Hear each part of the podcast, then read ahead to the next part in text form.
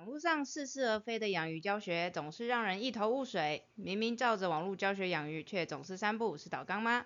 讨鱼手札带您建立简单养鱼正确观念。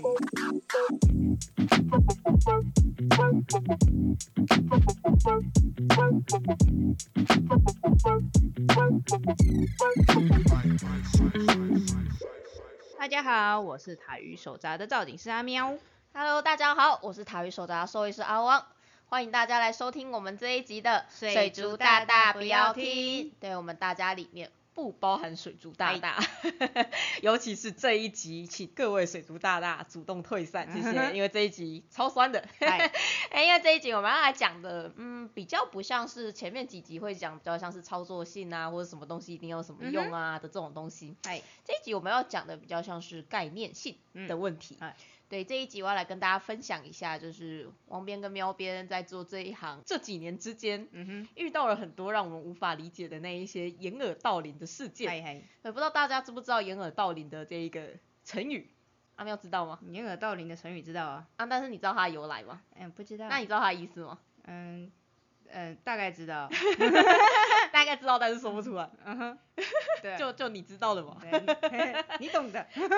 对对对，我我不知道现在的小孩子还会不会学成语这一些。嗯哼嗯哼，对，毕竟已经离国小有点久了，但是是我国小的时候其实蛮悲惨的。我国小的时候，老师规定每天都要背十个成语跟一首唐诗。啊，是也一首哦一首唐诗哦，一首唐诗我以为是十首唐诗。对，十个成语跟一首唐诗，然后就是每到了期中考的时候，你就要把期中考之前的所有成语跟唐诗，写出来嗯吗，老师会把它出成一张考卷。？Oh my god！嗯，所以说我小时候背了超多的成语，还有背了超多的唐诗。嗯哼，你知道我会背整首的《长恨歌》跟《琵琶行》吗？现在还记得，哦天哪，超可怕的。所以你知道我高中的时候过得很爽，嗯哼，因为高中的时候要背《琵琶行》，啊，嗯，我早就背完了，哦这个，非常的开心。还好我是职业学校呢。对对对对，来跟大家说一下，如果不知道掩耳盗铃是什么意思的话，来跟大家解释一下。掩耳盗铃呢，它这个故事呢，就是说有一个盗贼，嗯他想要去偷那个寺庙里面的钟，嘿嘿，然后那个钟啊实在是太大了，嗯，所以他偷不走。但是他又很想把它偷去变卖，就像你知道，就是现在就大家会贴偷那种铁零件啊，哎就是什么你在路边摔车啊，回来你的车就什么东西都没有的啊 的那种概念。哎，对，所以他就想到说啊，那我把钟打破就好了。嗯不是那个时钟的钟哦，是那种撞钟那种钟，就是那种除夕夜的时候会敲是一百零八下那个钟。哎、这好像比较日本，对，反正就是那个钟的，是是是，对。所以呢，他就开始努力的敲，嗯想要把那个钟敲烂，然后嗯敲成一块一块的碎片，让它可以飞走。但你也知道那个钟啊，就是敲下去它就会咚对对，对咚嗯咚，你都已经要去偷东西了，还在那边咚咚咚咚咚，嗯不是就超吵的吗？对，他说啊，不行，这样子不可以，这样子我会被人家发现。嗯，于是他就一边敲一边把他的耳朵捂住，哦，这样我就听不到声音了啊，安心了。对，然后最后他就被抓走了。嗯，这就是掩耳盗铃的故事我。怀疑他有重听，那 么那个，他就这是塞出来还是很大声哦。这不是中天问题，这是他自己听不到就算，为什么他会觉得别人听不到？嗯哼，对，所以这就是掩耳盗铃的故事。是是，掩耳盗铃的意思就是，掩耳盗铃呢，其实某个程度上来说，比自欺欺人还要再更加低端一点。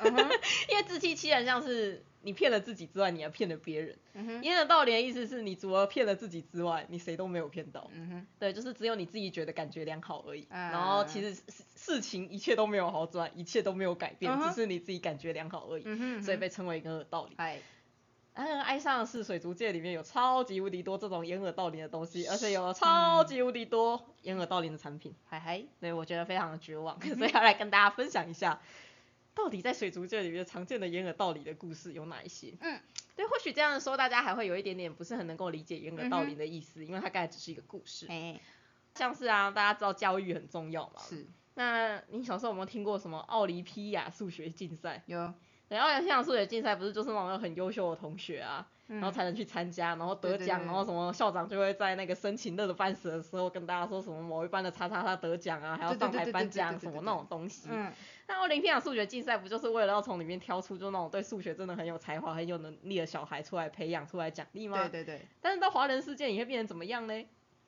嘿，老师开始叫你写奥林匹亚的题库，那你嗯努力的写，你会答题就好了。嗯，对，重点根本不是你会不会数学，重点是你会不会写的题目有没有够多。啊你的考古题有没有会的够多？是是是，对，然后就是想办法为了争取那个名额，对为了争取那个奖项，是，你会觉得这件事情就有点本末倒置嘛，嗯然后就对有一种好像哦，我因为我因为我在奥林匹亚数学竞赛得了拿到了奖状，就代表我数学很厉害，嗯，对，你会觉得就有点这种感觉，是，这也是一件很奇怪的事情啊，也对。明明他的意思就是说。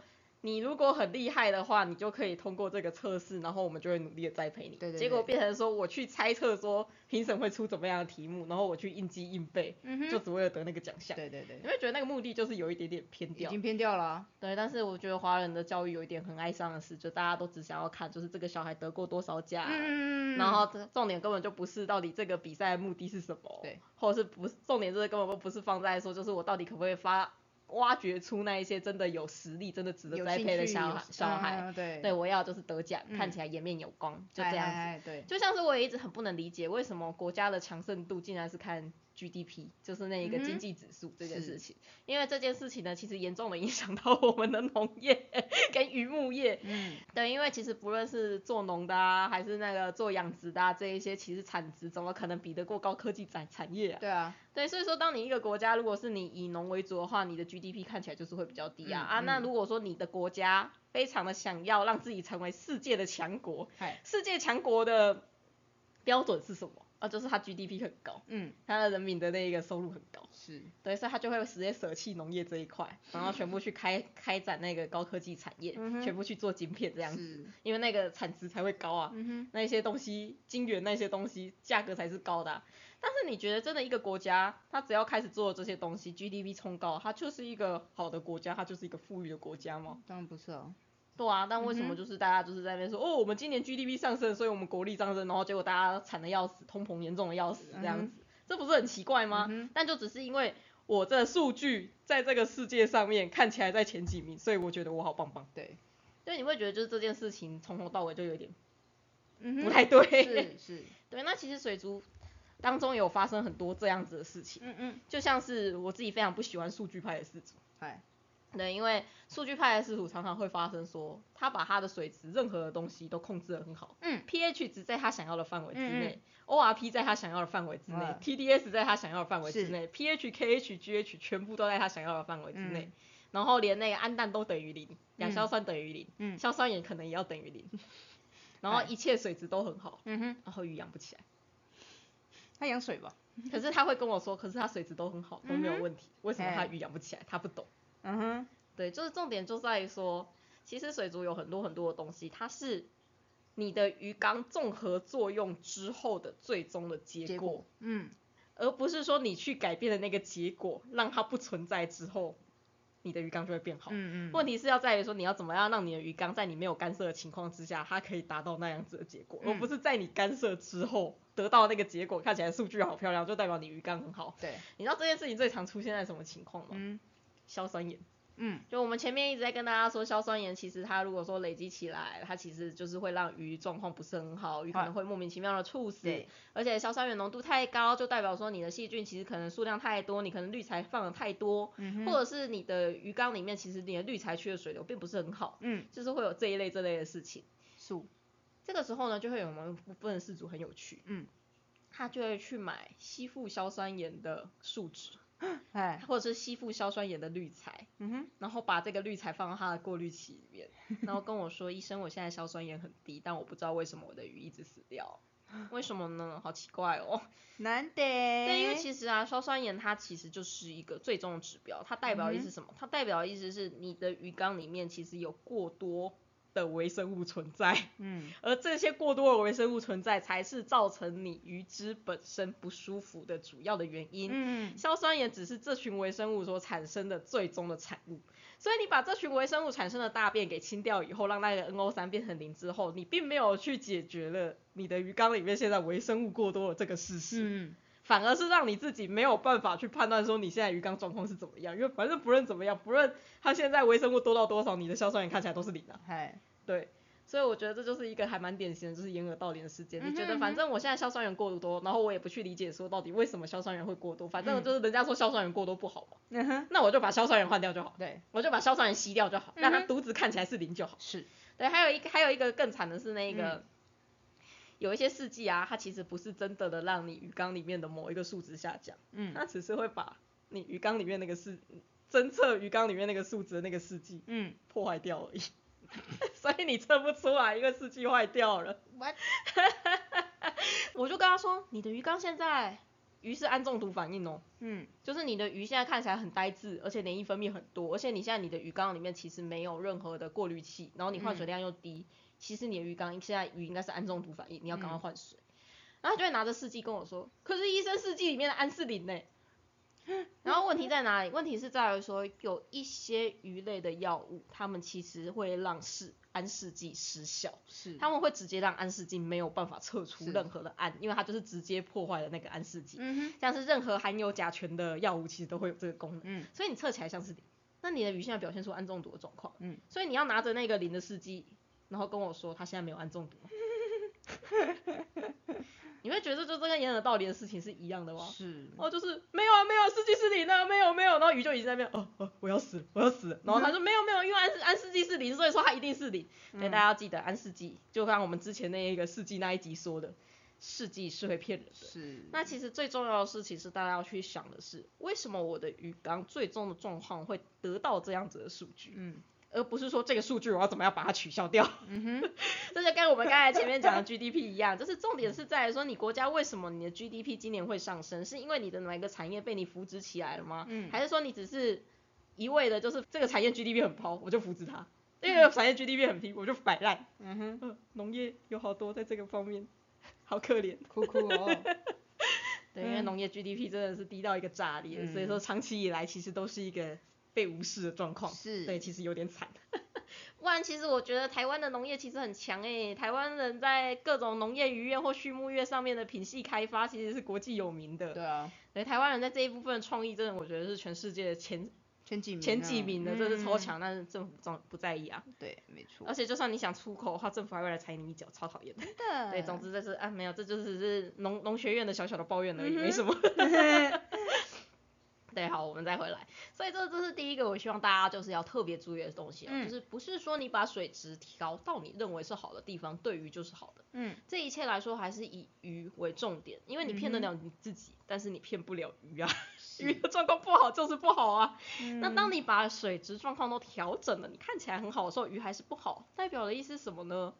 代表意思是它绝对不是水质的问题啊，它一定还有其他的原因啊。是所以你要去找出，你要去做的应该是去找出水其他的原因，而不是说哦，我一定是因为这条鱼它的适应的 pH 值七，我现在水质是七点二，所以它才不舒服。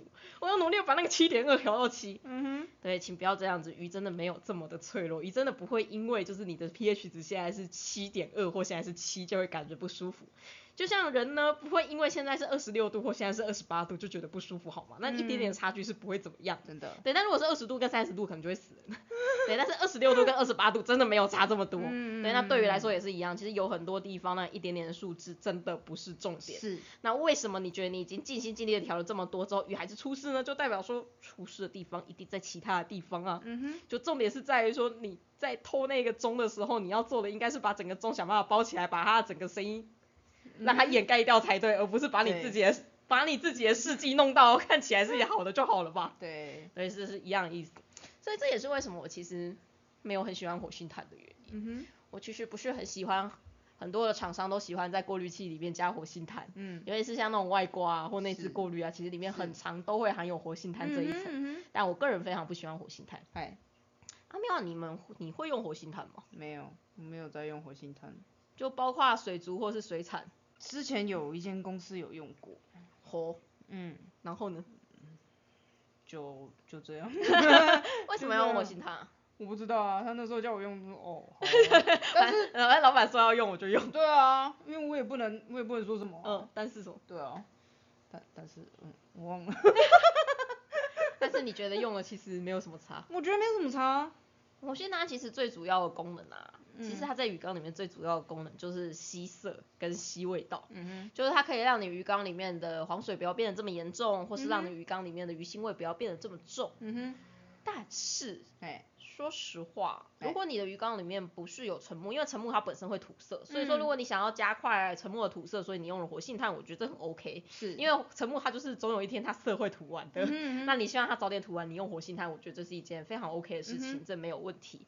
但是如果说你的鱼缸里面其实沉木早就已经放了超级无敌久，甚至是没有放沉木，嗯，但是它水却变黄了，这代表的是什么意思？代表意思是我该去买一包活性炭把它加下去吗？只要水不黄就好了。你该换水。对 对对，那代表的是你该换水。其实鱼缸里面会水黄啊，除了我们刚才说的土色以外，有另外一部分其实它是细菌代谢不完全的东西。就是当你的细菌状况不是很好，它代谢不是这么完全的时候，其实你水也会黄掉。那另外一部分是有一些饲料它里面的维生素添加比较多的时候，其实你喂食它水也会变黄色的。嗯那要怎么判断是哪一个呢？其实你就试试看啊。如果你不要喂食饲料，你水就不会黄的话，那就代表说是饲料问题。对，那这种情况之下，你用活性炭是没有问题的，嗯，因为反正你一定要喂饲料嘛对那你又不喜欢那个颜颜色，那你就是用活性炭。嗯，但如果说其实你发现你不论怎么样停止喂食好了，嗯你的水就会变黄，你那时候代表是什么吗？代表就是你鱼缸里面的细菌它的代谢能力没有你想象中的这么好，嗯哼，它其实会产生了一些没有办法代谢的东西。诶，大家知道腐殖酸这个东西吗？知道。就是像黑土啊或沉木啊，它会有一些木质素，会有一些腐殖酸，它们都是属于那种会偏黄的东西。嗯，那这种黄黄的东西是什么？这种黄黄的东西啊，它其实就是细菌代谢不完全的东西，它就会变得有点黄黄。我不知道为什么它都会变得黄黄，但是很多细菌代谢不全的东西就会变得黄黄。嗯所以说，如果你发现你的鱼缸，就算你不喂食，它也会变黄。要么就是你太久没换水了，要么就是其实你鱼缸里边的细菌状况不是很好。嗯这个时候你要做的就是多换水，或者是去看看你的细菌到底为什么它状况这么不好对。你要做的应该是这两件事情，嗯而不是我又去买一包活性炭加下去。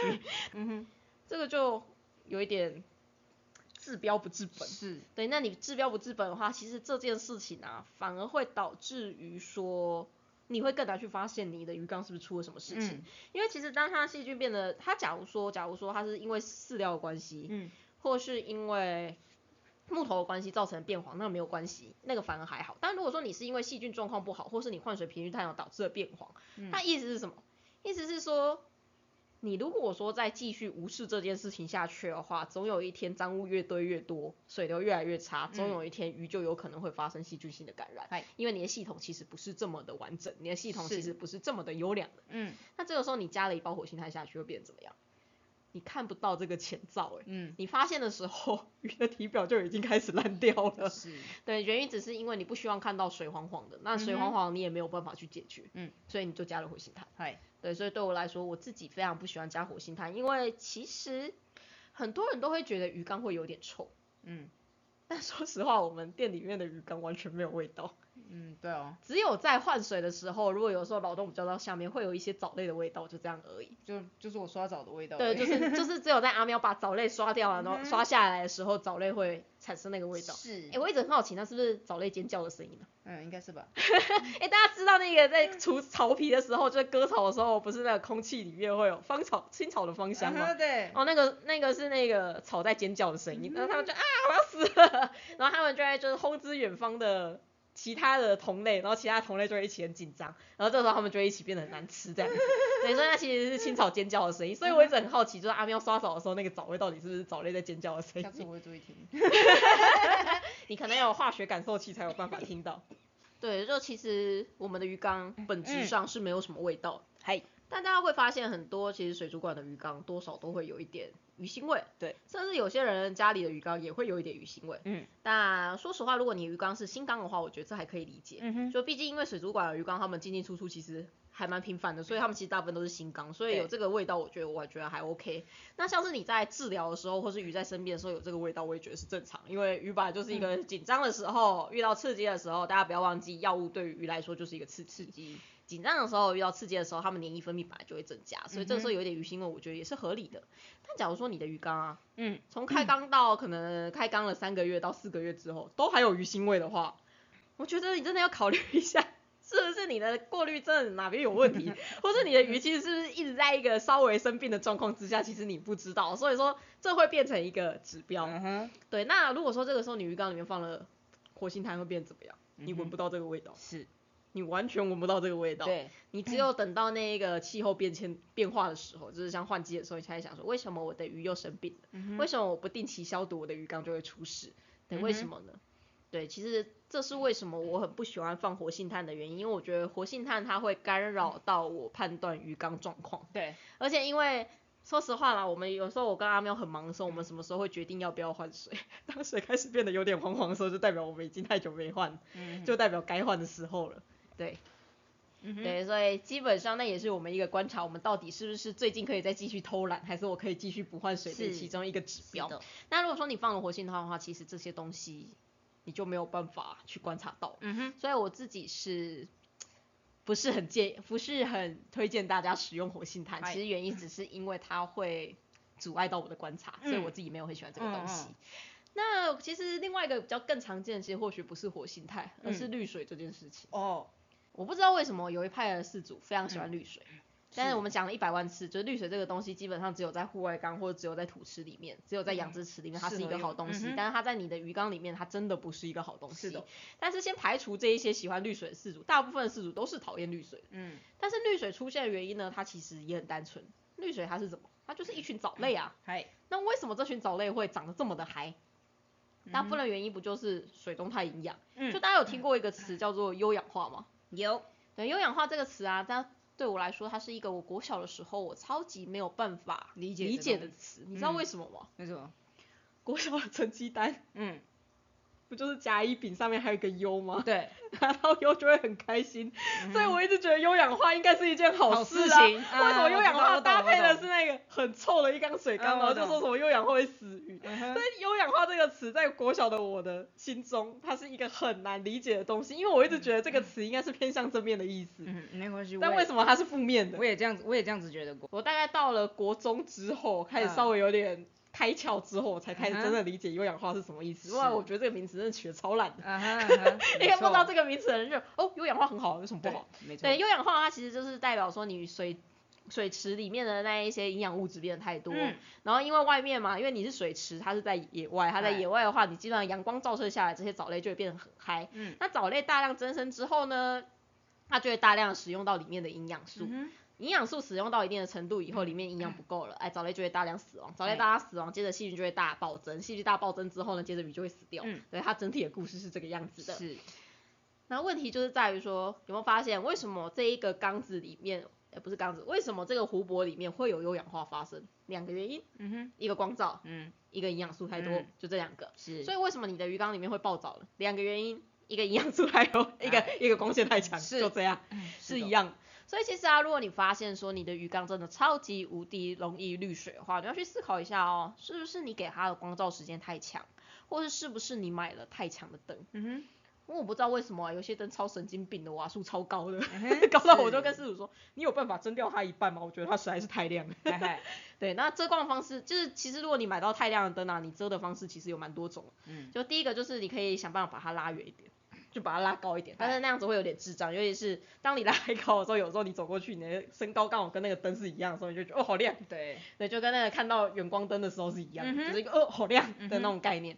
第二个方式是你直接用一个就是稍微半透明的东西下去去遮挡那个光。那第三个更直接的就是你直接用一些不透明的东西，不论是胶带也好，不论是布也好，什么你就把它一条一条遮住，把它间隔遮住，这样它的灯就是会少一点点。嗯哼，那另外好像还有一种就是那种电压的调节器，它好像可以把电压调小，那个也可以增长音调小，那种东西也可以用。嗨，但总之就是我希望大家不要买到太强的灯嘛，因为说真的，太强的灯，除非你是养水草缸，但是水草缸一直以来都不在我们的讨论范围内，嗯，不然的话，其实太强的灯对鱼来说压力会很大。对对，大家不要忘记哦，鱼在野外它是处于一种吃与被吃的关系，你在一个超级亮的地方，你就会被吃掉。对，所以鱼其实是非常非常讨厌亮亮的地方。嗯哼，有一个时候例外，假如说你是生活在深海的鱼的话就不一样。嗯，阿喵妹，你知道深海的鱼它们怎么样让自己融入背景吗？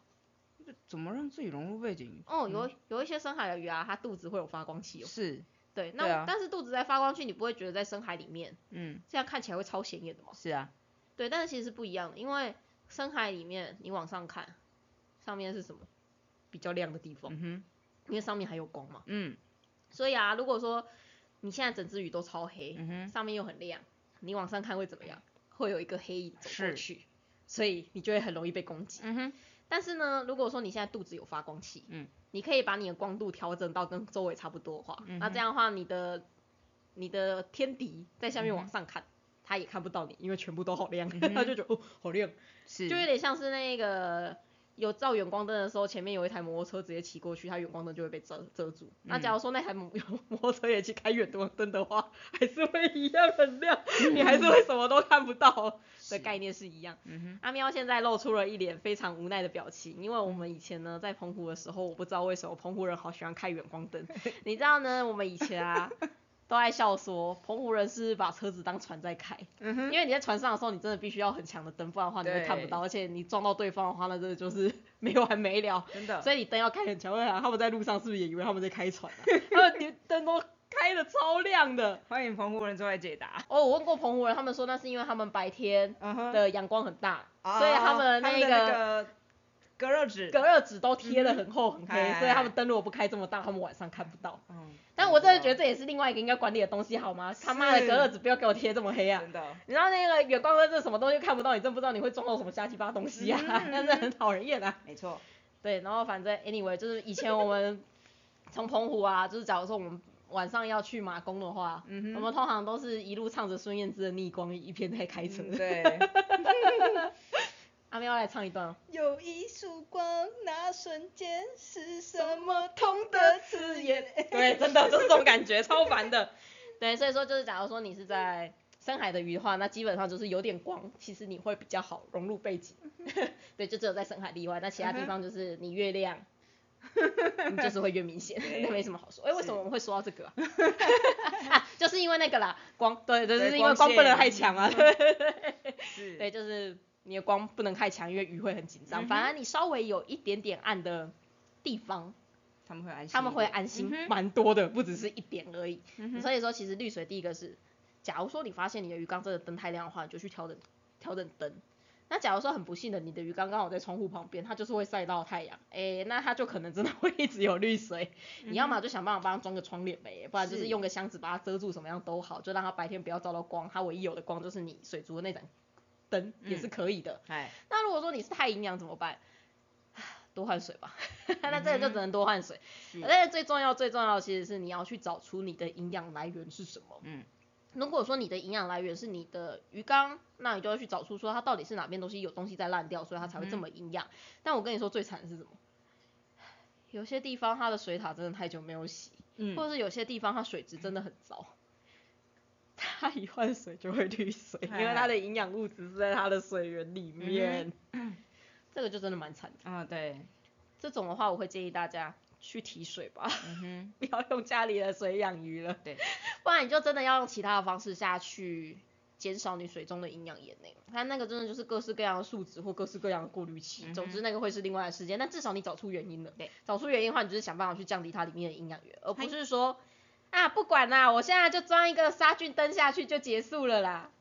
反正营养员哦，但是我就想养鱼啊，我又不想那么麻烦，然后我就只是觉得滤水这样子绿绿的很讨厌而已，然后我就家里加一根杀菌灯就结束，不会滤水就好就好了啦。嗯哼，为什么要在意呢？啊把藻类杀掉也不会有什么问题啊。嗯哼，然后大家重意重点注意来喽，为什么会滤水？原因是因为你光太强，嗯，或者是你水缸里面的营养分够过哎多。光太强的话，假如你把绿水去除掉，会发生什么事情？绿水呢，它是那些悬浮的藻类，嗯，所以呢，你把绿水去除掉，结果嘞，哎，就是粘在缸壁上，或粘在你底沙上面，或是粘在你的素材上面的那些藻类会开始长出来。哦，反正我没有办法悬浮，没有关系啊，其他的藻类也很强势啊，那就其他藻类开始长起来就好了、嗯啊。就是我们上一集说的嘛。那种底部的藻类很多很多，接着就是开始卡很多很多的脏污，然后开始就是各种细菌、各种原虫都在上面，其实它也不会比较好顾。对，所以它的结结果就会变成这样。嗯哼，对，那我讲这个以后会不会有那种很喜欢绿地毯的事主就跑去做这种这件事情？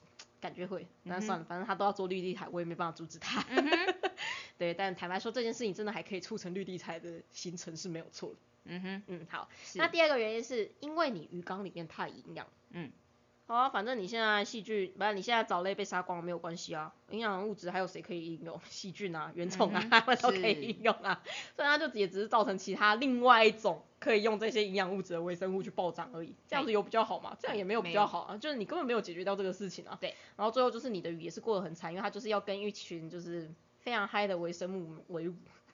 对，然后它也没办法好好休息。那再惨一点的话，就是其实是鱼身上那一些有致病能力的细菌，开始得到了这些营养素，然后开始大量的生长，嗯这也不是什么好事情。嗨，对，总之就是重点并不是说我把这个绿水去除掉，让我看不到绿水就没事。问题是在于说你要去理解为什么会绿水啊。假如真的是阳光的话，那就算了，那就没有关系。嗯你要么就遮光，你要么就是让它绿水，这无所谓。对，而不是说就是啊绿水好讨厌哦，然后我就去装一颗杀菌灯啊，装个杀菌灯就没事了，好棒棒哦，我就把事情解决掉了，真是很棒。嗯哼，对，这不就是一种掩耳盗铃吗？对，对，那还有另外一个，就让我觉得也蛮受不了的事情。嗯大家知道淡水白点病这个疾病吗？就是大家一直在说白点白点。嗨，对，然后白点它基本上有非常非常多的治疗方式，但我们今天要谈的不是治疗方式。反正哎白点呢，它就是在鱼身上会有一颗一颗的白点长出来。对，那假如你不治疗的话，其实，在你的鱼缸里面，其实你的鱼大概一两个礼拜就会全灭，因嗨为白点复制的速度是非常非常快。是，让我最崩溃的是什么？让我最崩溃的是，嗯，有一派的人，嗯，竟然会教新手饲主说，鱼长白点，你就用手把它抠掉就好。啊，这个我听过，你没有看到白点，就代表没这个问题。你把手抠掉，那个虫就会不见。嗯哼，蛮气死我！大家知道那个白点是什么吗？那个白点啊，其实不是那一颗白色的，是虫哦。那颗应该也不是这么说，应该说白色那颗确实里面有虫的成分没有错，嗯但另外的成分是什么？鱼的皮肤，因为那只虫它其实不是直接粘在鱼的体表上面，是，那一只虫呢，其实就像是你的青春痘一样，它其实是钻到鱼的皮肤下面，是它是从鱼的皮肤下面开始越长越胖，然后就会像你的脸上的痘痘一样，它会越来越大颗。嗯所以当你把那个白点抠掉的时候，你知道意思是什么吗？意思是你连鱼的皮肤也一起被抠破一个洞。嗯你觉得你的手很干净吗？好、嗯好，你现在真的就是有一点点概念，你不是用你的手下去抠它，你还是用你的手，你还有戴手套，还有喷过酒精之后，也消毒完全之后再去抠它，好不好？你的水也是脏的好吗？你好，你现在在说好，你的水有杀菌过，有消毒过，现在 RO 水超干净。我跟你说，你的鱼大便在里面还是一样脏啊！我的水煮滚过啊，你真的有事主跟我这样说过，不要笑，烦死人了。对，总之，反正有鱼存在的地方，它体表就是有细菌，它大便里面也都是细菌，所以不论你做了什么事情，它一定会有细菌。就算你什么东西都没有细菌好，你空气里面也有细菌。是，对，所以说你只要在鱼体表制造出一个很明显的伤口，鱼就有可能会被细菌感染。是，然后接下来就是哦，白点虫好可怕，它让我的鱼死掉。不 是你的愚蠢让鱼死掉了，真的 气死人了。嗯而且啊，白点虫还有一个很靠北的点是，嗯，白点虫它的大本营一直以来都不在鱼身上，白点虫的大本营是在你的鱼缸里面。嗨对，他们的生活史里 面有一段，他们是在鱼缸里面慢慢的变成好多好多只以后，然后再跑出来，再跑出来感染你的鱼。嗯哼所以你只把鱼身上的白点抠掉呢是没有用的哦。嗯，除了你自己觉得这条鱼看起来比较开心以外，而且还是你自己觉得。这条鱼看起来好干净，对，对，除了你觉得这条鱼看起来比较干净以外，其他对于这个疾病的治疗一点点的帮助都没有，谢谢，请不要这么做，谢谢。而且那对鱼来说压力很大。嗯哼，所以你想，你到底要怎么样才能抠到那条鱼身上的白点呢？当然就是努力的在整缸里面把它追来追去，然后把它捞起来之后，想办法把那个白点抠掉，然后再把它放回去，不就是这样子吗？对，那我相信一定会有一些事主很天才的跟我说，嗯哼，那医生进来你都知道会感染，那我就帮他涂优点就好，不要让他被感染就好。大家为什么要这么叠床架屋呢？你不去扣他不就没事了？请用好好用其他方式下去治疗吗？可以吗？就你为什么明明就知道你做了这件事情以后，对于这条鱼它不会有任何的好处，而且你还会伤害它，于是你伤害它之后，你再帮它涂优点。请问一下，这跟家暴的人打完你以后再说，哦，我真的超爱你的，对不起，我真的没有办法控制我自己，我下次真的不会，到底有什么不一样？我不懂哎、真的真的，这不是一样的事情吗？嗯，那你既然知道做了这件事情会伤害对方，那你为什么还要这么这么做？然后再说，因为我很爱你，所以我这么做。Excuse me。对，所以请大家不要跟会把鱼身上的白点抠掉的人作作为他的另外一半，因为他的家暴几率可能会很高。对，以上是一个错误的推论，对，可能不一定，他可能只是智障而已。但如果说跟智障做另外一半，我其实也觉得有点辛苦，所以说就是，嗯哼，嗯，大家要稍微的思考一下，自己另外一半有没有是这样子把白点抠掉的行为，谢谢。怎样啊？哦，你好像很开心。这比喻真好。对，所以说大家要记得生病的时候，当鱼生病的时候，请大家要去好好的问，好好的要去判断一下，到底谁说的话是真的，谁说的话是假的。那我必须要说的是，因为现在在网络上面真的资讯有一点点复杂，嗨，宁愿多查几个，你宁愿每一个人都不要相信，然后多查几个，嗯也不要就是你看的第一个人非常热心的大大回应之后，然后你就相信他。而且你发现这个大家在这个社群里面每一篇他都会留言，然后都会留言很长，看起来好像很厉害。对，拜托，如果是这一种的话，大家真的要小心一点。嗯，他们有时候只是很爱讲话而已，但不代表他们讲的话 都有智是慧。是有内容的。你知道，这让我想到那个我的逻辑老师，就我高中哎呃我大学的时候有去上逻辑课，哦，我的老老师就说啊，如果说你的另外一半嗯跟你说嗯。讲真话哦，我嗯现在要你讲真话啊，嗯，你是不是跟他有一腿？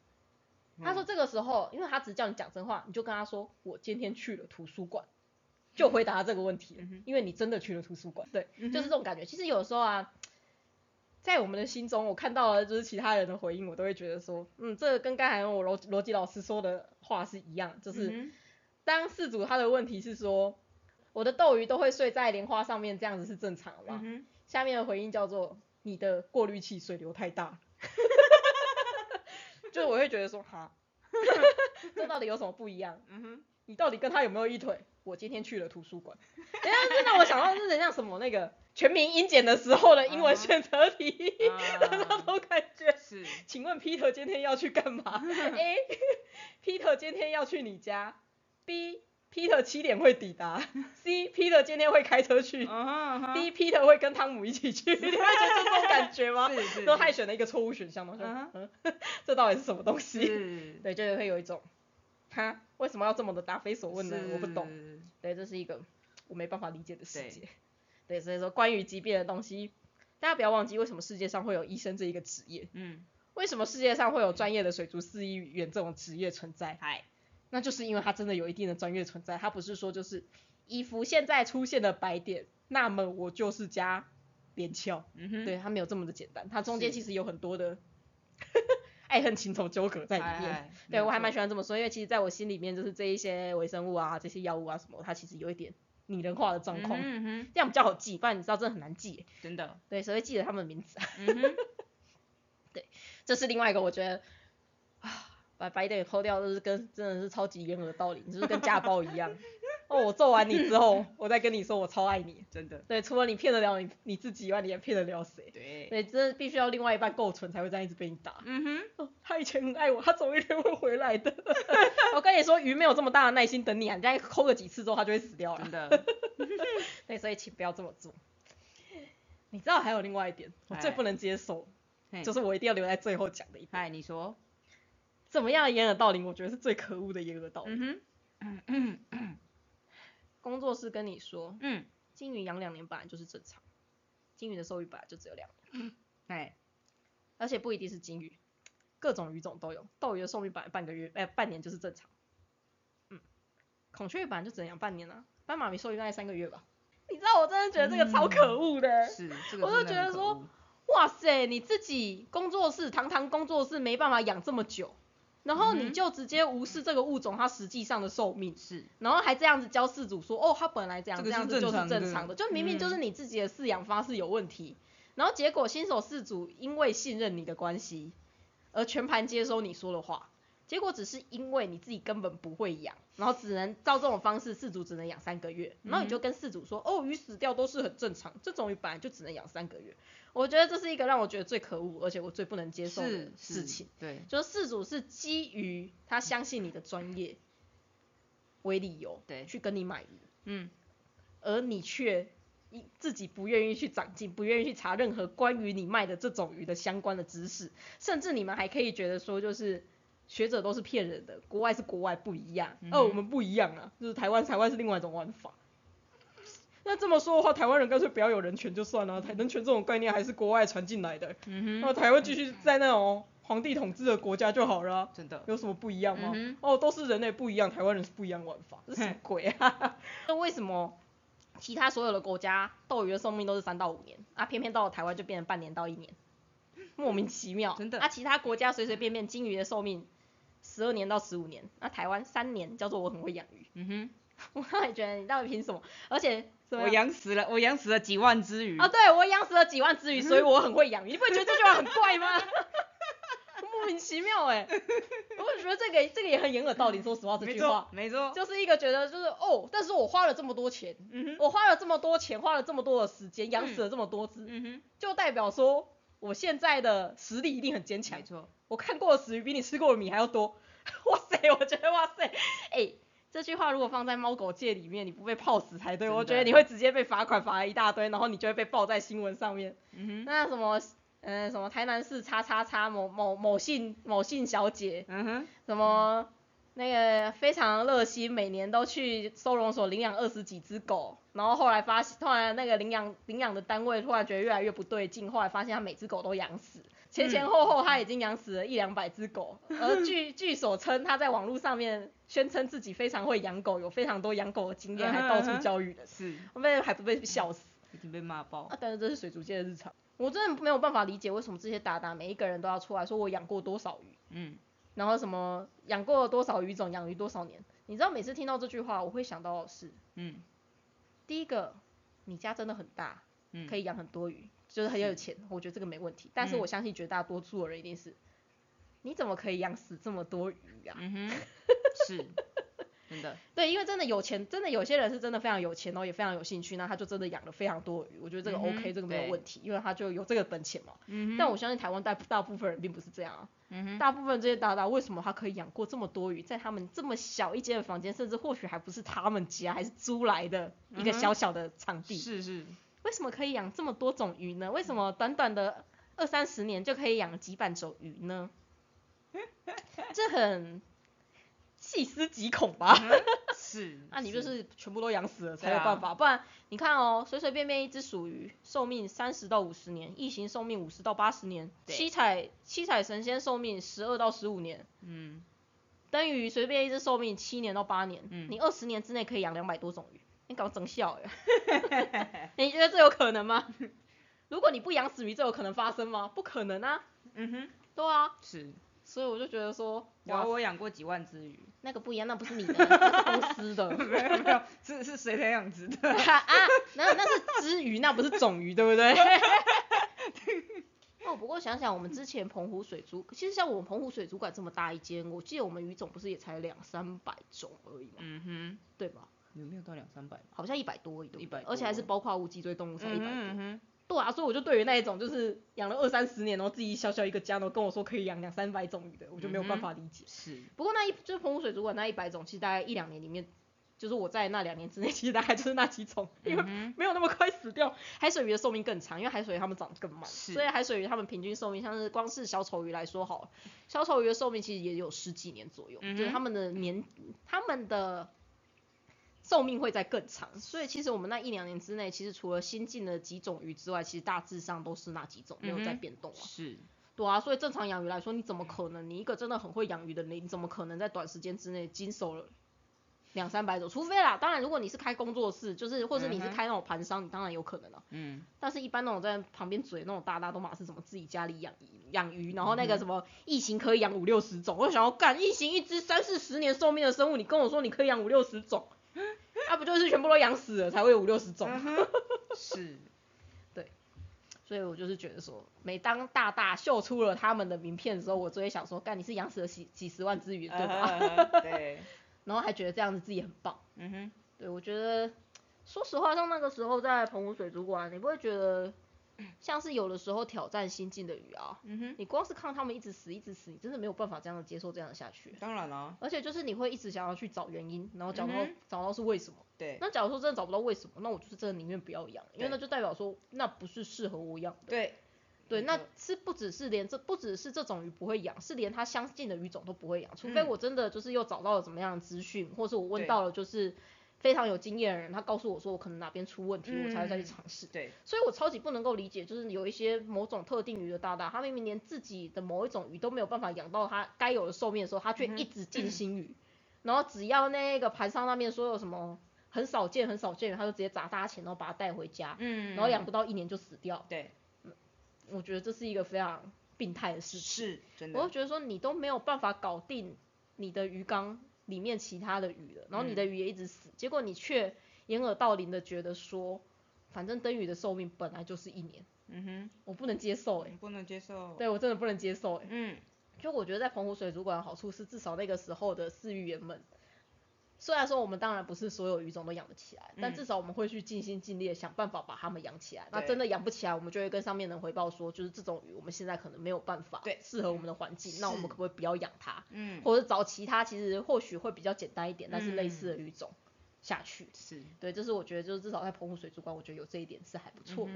对，但是我就是没有办法，这是为什么我真的很讨厌大大原因，因为我觉得他们根本不把鱼当鱼看呢、是，你认自己想想看，如果说这些事情发生在狗猫界上面，它真的会变成一个一件多么令人发指的事情。嗯哼，尤其是啊，你知道像那种很少见的灯鱼，就像我刚才说，很多大家觉得自己养了两三百种鱼超厉害，然后那种只要看到那种少见的灯鱼出来，就马上买回来，然后它其实也养不活，就让它死在缸子里面。你知道那个如果换成陆生动物的概念是什么样？一个蚕蛟啊，买了一只熊猫，嗯哼，直接把它养死，然后说哦，我养过好多种动物，里面包括熊猫，那个还嗯不被泡死吗？真的，然后还有一个蚕蛟啊，他就直接跟你说，我进了一只非洲象，嗯哼，超厉害的吧？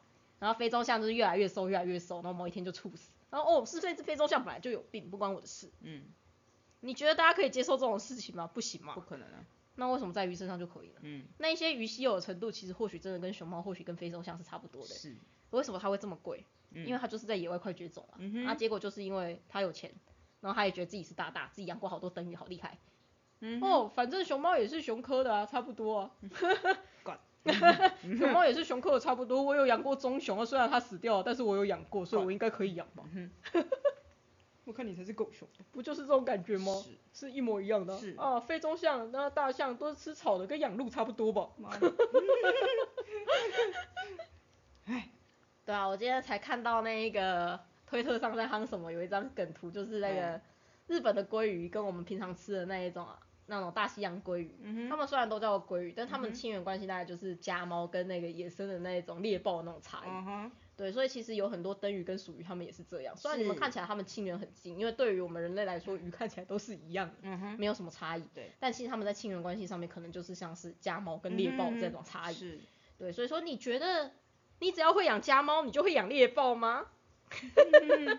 你会觉得这件事情就很可笑吗？嗯，对，然后就只是因为你花了很多钱，你就觉得这件事情你应该要是 number one。嗯哼，我也觉得这种想法就是很智障。真的，唉，应该说你只剩下这个东西可以比，是不是？可怜，对啊，我就觉得啊，可怜呐、对，反正我只是对于那些鱼觉得可惜而已。对，对，这一集真的就是纯粹抱怨集。但我真的要说的是，为什么水族界里面到底会有这么会有这么多的，就是莫名其妙的掩耳盗铃事件，我真的是没有办法理解。所以为什么我真的不推荐大家去找中文的资料？嗯因为有太多的资料是来自于这些人。对我真的会建议大家可以的话去找英文的，因为英文的资料虽然很难过，但是国 但是欧美系国家的发展啊，甚至是日文的也可以，跟日日系国就是跟日本他们那边的水族发展，嗯他们的观念真的是正确非常非常多。没关系啊，现在还还好有 Google 翻译，那就真的真的大家不要太在意说就是自己英文不好什么，真的现在 Google 翻译超强的嗨，而且甚至不用有 Google 翻译，你有那个 Chat GPT 也可以哦，就直接叫他帮你翻译。好好像我们在代理，还好像我们在夜配一样，然后那个东西不需要夜配啊，谁谁不知道谁不知道 Google 谁不知道 Chat GPT 啊，嗯，对吧？嗯哼，也是，对啊，所以说就是这两个东西，它甚至还可以直接帮你摘要。嗯哼，对啊，就是它现在其实已经做到这么多事情了，所以说不太需要因为说什么自己英文不好啊，然后就不敢去查。真的，大家只要多多的去逛国外的网站。那一开始不知道该怎么查没有关系，Google 翻译很好用，你把你要打的中文字的那个关键字，把它翻成英文，直接复制贴上到那一个 Google 的那个搜寻栏，这样子就可以了。对，大家可以去多多看一下，就是国外的资讯，你会发现说，amazing，国外的资讯跟台湾的完全不一样。对，对，请大家在做功课的时候，麻烦真的要以国外的为主。嗯对，虽然说这点很难过，但是必须要是这么说，的。是，对，因为包括有很多很多的疾病的治疗，其实国外的手法跟台湾也是差异蛮大的。嗯，像很多的疾病啊，其实国外都会跟你说，一定是你环境太脏，或是你的鱼太虚弱，才会有这个疾病发生。是，台湾怎样？下黄药啊？不是怎样？下黄药啊？下药就对了。对，除了下药还会干嘛啊？一倍不够，你有下两倍吗？对，就是那个差异真的是很大，而且像是光查寿命来说也是啊，斗鱼的寿命他们都会跟你说三到七年，嗯而且目前为止好像记录最久好像十三年还是四年。嗯，对，不过那个真的就是少数，像人类一样也是很少数的吧。但至少你好歹把鱼养到平均寿命吧。是，对，就你连平均寿命都养不到，然后你跟我说你会养鱼，我真的是没有办法相信。嗯哼，应该说了，阿喵啊，嗯哼，你敢说你自己会养鱼吗？我不敢。我其实也不敢、欸，嗯哼，因为我只能说我只能尽量就是分享我自己觉得比较正确的东西。但你说这样算不算会养鱼吗？其实我真的觉得，我养过而已。对对对真的真的就就就就养过而已，就是啊，你说什么嗯，会不会特特别会不会养？我只能说，嗯，我不知道，对我也不知 道我不，知道。对，对我真的没有办法大声的说，我就是很会养鱼，我就是很会繁殖，我就是很会医鱼，我没有办法欸、嗯哼，我办不到欸、我只能说我我只是喜欢养鱼。对，而且我其实也不敢说我自己是专家。嗯哼，其实每次有人说我是专家的时候，我都会觉得好可怕。我觉得我没有这么的厉害。是，所以我觉得我就是懂一点皮毛而已。嗯哼嗯哼但就我的观点来说，就是因为说真的，鱼有研究的东西真的太少了。嗯其实大部分做养鱼的学者，应该没有人敢说自己真的很懂养鱼，因为我们知道的东西是真的太少，所以我没有办法理解，就是为什么那些人只是花了很多钱而已，然后就觉得自己好棒棒，嗯哼我真的没有办法理解。那或许就是为什么我们没办法成功的原因吧，嗯哼，是，因为你不会觉得啊，现在的世界啊，嗯哼其实主流应该是给外向人的，嗯哼就是那一种明明明明可能自己的知识只有六十分，但却把自己说到一百二十分的那种人。嗯哼，现在主流世界大家都喜欢那一种啊，嗯哼。因为没有人敢大声的说他是一百二十分，所以当他说一百二十分的时候，他就有可能是真的，嗯哼，然后他就会变成所谓的什么意见领袖。哎那、，其实我也很讨厌意见领袖这个词，哦，因为我觉得大家都应该有自己的想法才对啊。嗯哼。为什么你会因为某个人说了什么东西，你就觉得他说的是对？嗯，应该是某个人说了一件事情，然后你去思考，你去查证，然后才确定他是对，或是他是不对的嘛。对或是你要去找的应该是说这个人他的论述到底是不是合理的，嗯然后才去认同这个人。对，而且你是认同的是他这个论述，而不是他这个人就是有点对事不对人的这件事情。所以我其实很不能够理解，就是意见领袖，因为我觉得意见领袖这件事情啊，嗯啊不就代表你什么都没有在思考，嗯哼，你只是觉得这个人他有这样的背景，所以我就相信他。哦，但是你看，先我们兽医系好了，嗯。都是台大兽医啊，啊里面就是有几个废物同学啊，嗯哼，啊那些废物同学出去也不是说他他也是台大兽医啊，嗯哼，啊跟那一个真的很认真的同学说他是台大兽医，你觉得他会是同一件事情吗？不会，所以一个背景，我觉得它只能代表或许你真的遇到好医生的比例会比较高，但是不代表说是这个背景的人就全部都是好医生呢、没有错有，点像你们水产养殖系更惨啊，因为水产养殖系有更多是不本来就不愿意念水产养殖，只是不小心考进去的人啊。嗯哼，对啊，所以当一个人说哦我水产养殖系毕业，所以我很懂的时候，其实我都会觉得这句话听听就好。嗯哼，反而是有一些人真的就是他可能连高中都没有办法念，就是国中毕业就出来工作，但他们会自己思考，然后他们有自己的观察能力，然后他们也会自己去思考，然后去寻找说到底这件事情是不是真的。嘿，反而这一群就是所谓的好像大家看起来没有受教育的人，那其实他们是真的厉害一些人。嗯，我觉得这跟学历跟他的背景一点关系都没有，没有反正就是一个没受过教育的人，他讲的话有道理就是有道理。嗯哼，啊，一个顶着教授光环，然后但是说乱七八糟话的人，那他就是乱七八糟，他就不值得被尊敬啊。对，所以我其实很不能够理解，就是所谓的意见领袖这件事情，因为我觉得当你会需要依靠意意见领袖的时候，就嗯代表你什么都没有在想，是，就代表你有可能会成为纳粹的其中一员而已。纳粹不就是这样出来的吗纳粹也是民选的啊，为什嗯么纳粹可以民选出来？那就是一种气氛啊，就是群众效应而已、因为大家都没在想，大家都不想想。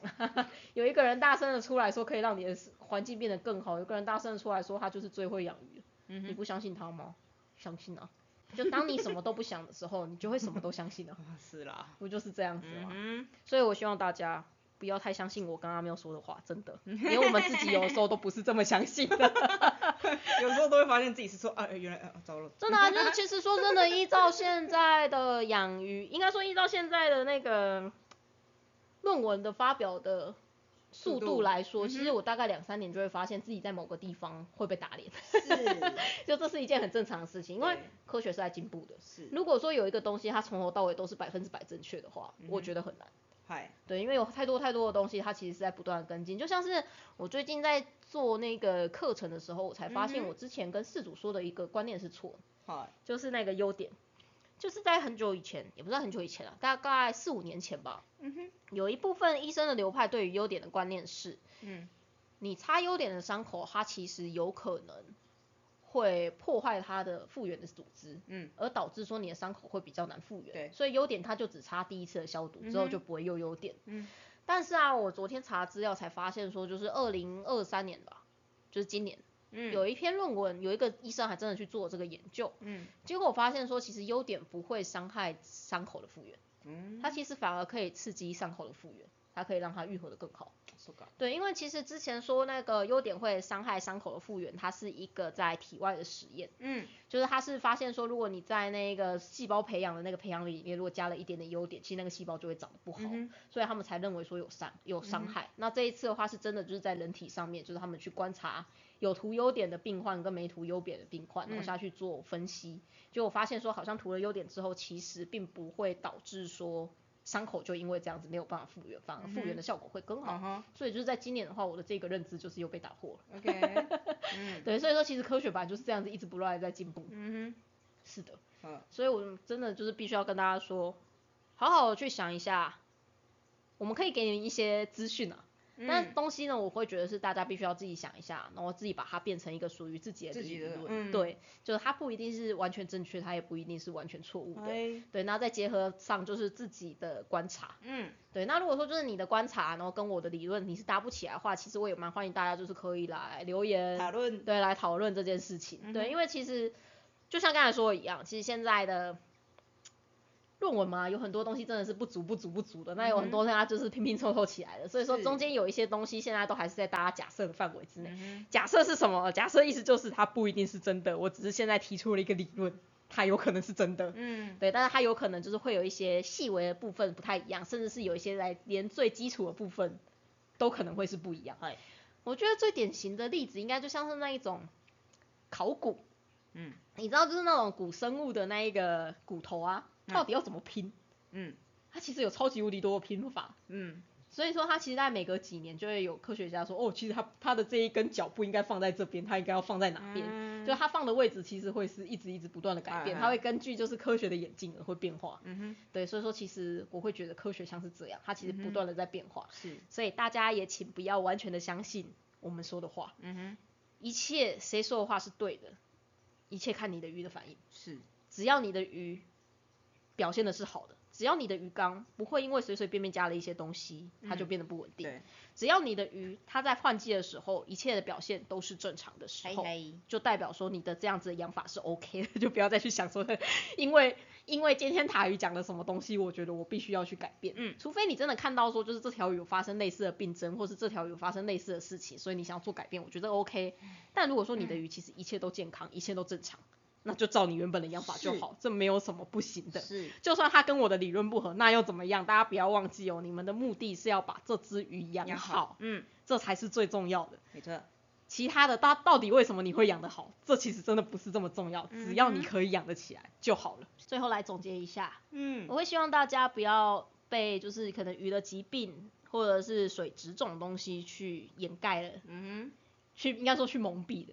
就是你只发现就是现在鱼生病了，所以你就去下药。你只发现现在水质变得不好了，你拿活性炭去把水水的味道吸掉，你拿活性炭去把水色吸掉，嗯你拿一些吸附性的滤材去把这些东西吸掉，然后就当做它一切是好的。是我，会希望大家真的要养成说，就是如果真的发生了这件事情，你要去想的不是，哎呦病源好可怕，为什么我的鱼会一直生病？嗯，你要去想的是你做了什么不对的东西，才让你的鱼一直生病，哎，而不是就是一直不断的去下药。嗯，而当你发现你做了某个处理之后，一切的事情并没有变好，这代表是什么？代表是你认为的原因可能不是原因，所以请不要一倍不够，你有下两倍嘛？嗯哼，是，对，就是请不要这样子做，就是所有所有所有你在鱼缸里面观察到的异常，它都是一个最终的结果，嗯而不是说你把这个最终的结果解决掉以后，事情就是解决了嘿，而是你要去寻求它的根源存在，。嗯，这有点像是废死的概念。为什么废死这件事情会被炒得沸沸扬扬的呢？为什么会有一群人想要废死？嗯哼，因为他们会认为说，为什么我们的社会里面会出现这一种就是穷凶恶极的罪犯。嗯哼，其实你要去找的应该是我们社会是不是哪里失能了，是，才会导致于这些罪犯的发生，对，而不是我把这个罪犯枪毙掉，就当做没这回事。因为当你把一个罪犯枪毙掉之后，如果说你的社会的问题并没有解决的话，嗯那其实你再过个两三年，同样的问题会会再次的发生，而且它可能会变得越来越严重。是，那这样的话，你去枪毙掉这个罪犯，除了看起来好像顺应民意出了一口气之外，你对整件事情长远来说，它其实没有任何的帮助。嗯所以你要做的应该是把这些罪犯留下来，去嗯研究他们为什么会变成这样，嗯，然后并且去解决你社会的问题。这是是某一派 face 的理论。嗯，对，但我觉得鱼病其实也有点像这样，是，你去只把这个病源用药物把它杀掉，其实有的时候很无济于事，嗯因为可能其实是你鱼缸里面的某个部分出问题，嘿，或是你鱼缸里面的营养出问题，哎才导致于说这个疾病会出现。哦，所以你要做的应该是从最根源的嗯去解决这件事情，嗯，而不是说我把这个疾病杀掉就结束了。是所以你要再去更溯源一点，嗯哼，你要再去更回归到就是更原原始的东西。嗯哼，你才有办法去解决这件事嗯情。所以我会希望就是大家养鱼的时候不要被数值给迷惑，真的不要。嗯对，不要忘记水质的数值它是一个最终的结果，而什么东西导致了你水质数值会有这样的变化，绝对是细菌。嘿，所以你要去考虑的应该是我要怎么把我的细菌养得好好的，而不是我要怎么把我的硝酸盐降得很低。就像是疾病也是，疾病是鱼体虚弱最终的结果，所以你要去找出的是为什么你鱼体虚弱，或是为什么你现在的环境会让鱼体虚弱，嗯而不是我把这个疾病解决掉就好了。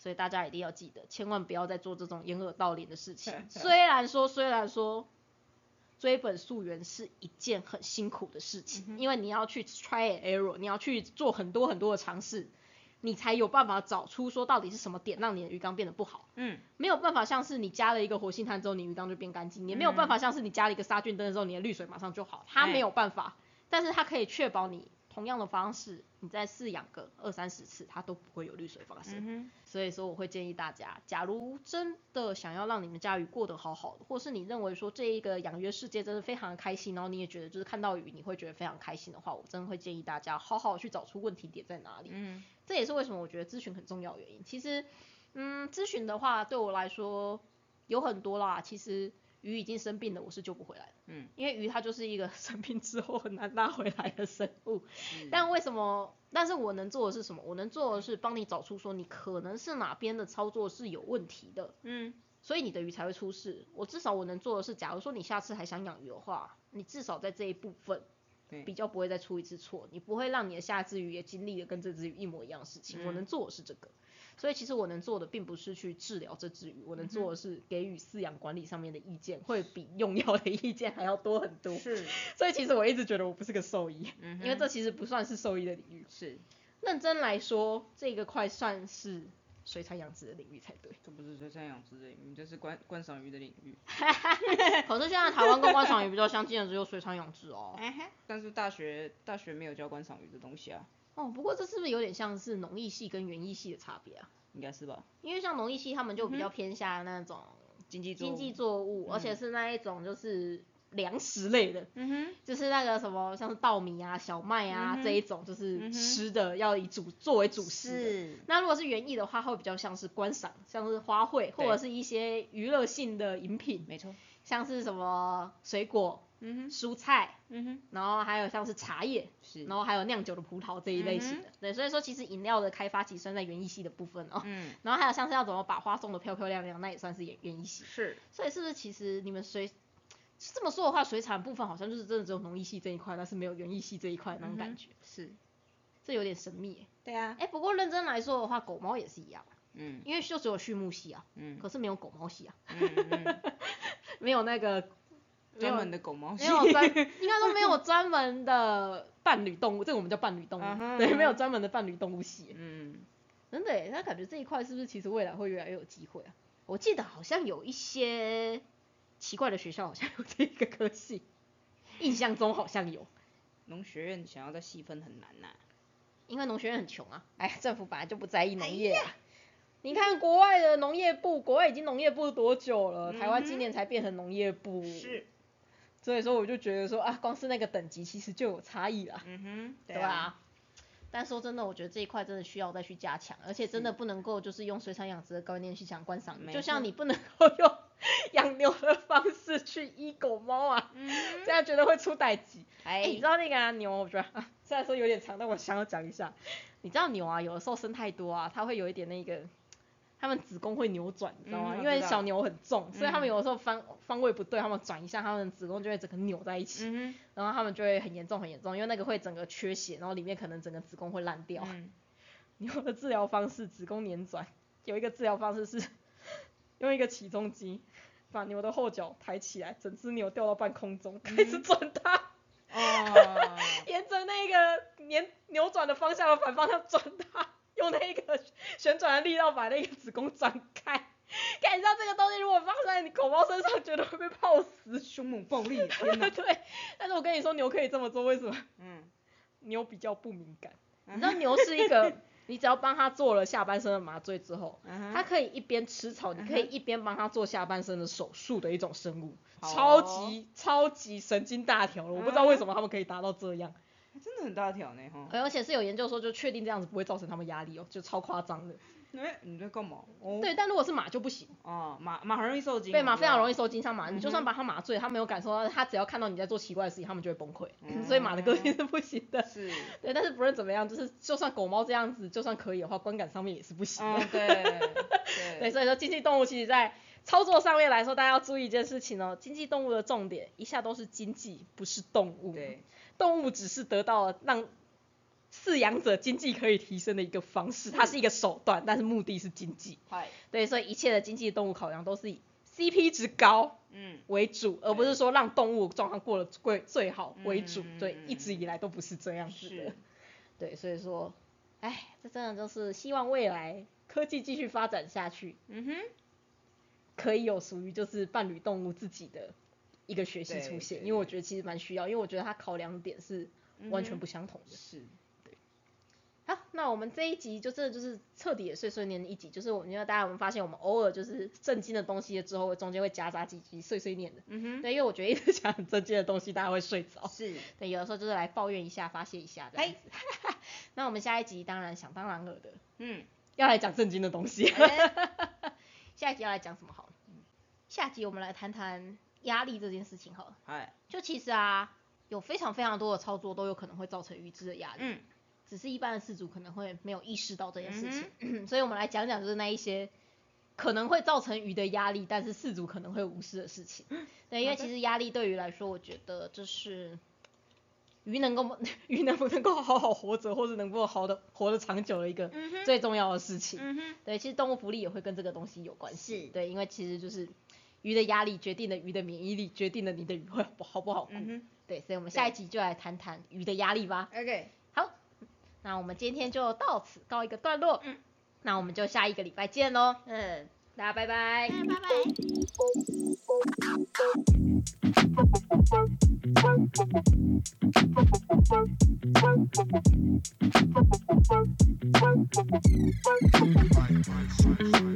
Bye.